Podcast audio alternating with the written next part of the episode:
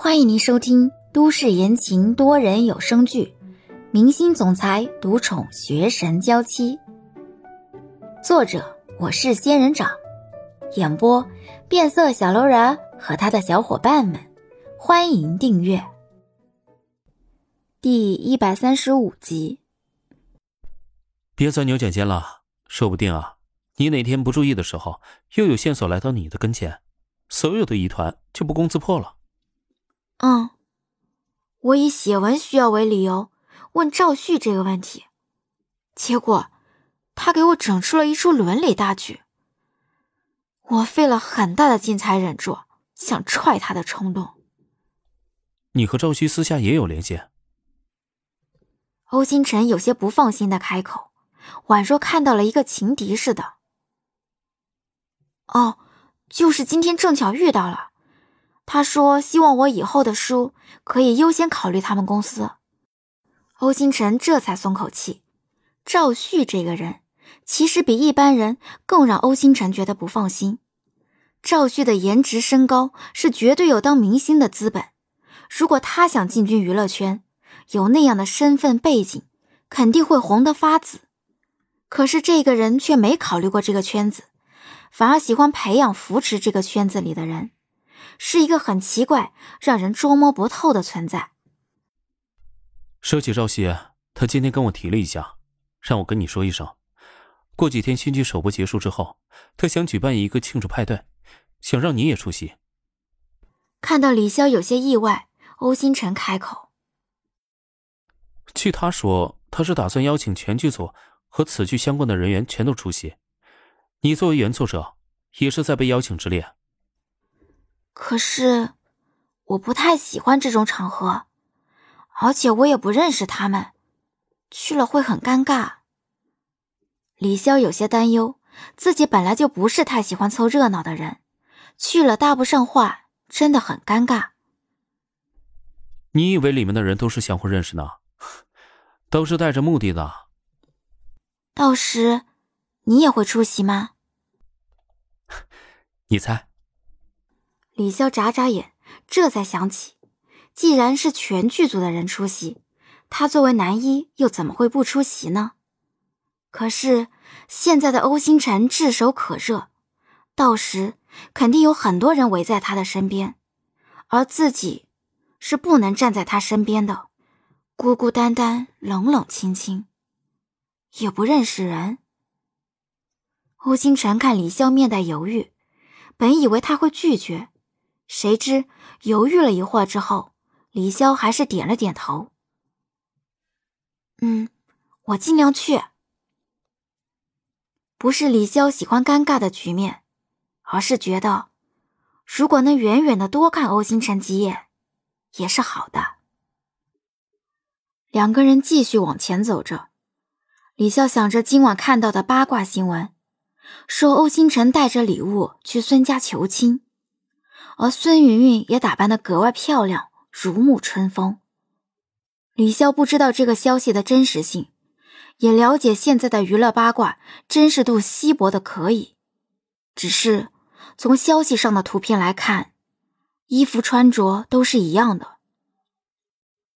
李潇不知道自己现在的所作所为算什么，明知道对方已经有女朋友了，明知道人家感情很好。自己却还是忍不住想要靠近欧星辰。李潇从来没有觉得自己原来可以这么无耻，可是如今却真的觉得自己的做法有些惭愧。为什么要喜欢一个有了女朋友的男人呢？虽然自己并不打算搞破坏，虽然自己不打算让欧星辰知道这件事。只要默默的祝福，默默的看着就好。可是还是忍不住，有一种小小的歉疚感。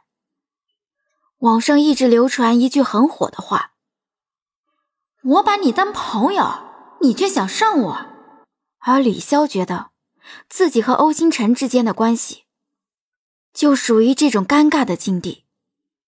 他把自己当知心朋友，而自己。却有了别的心思。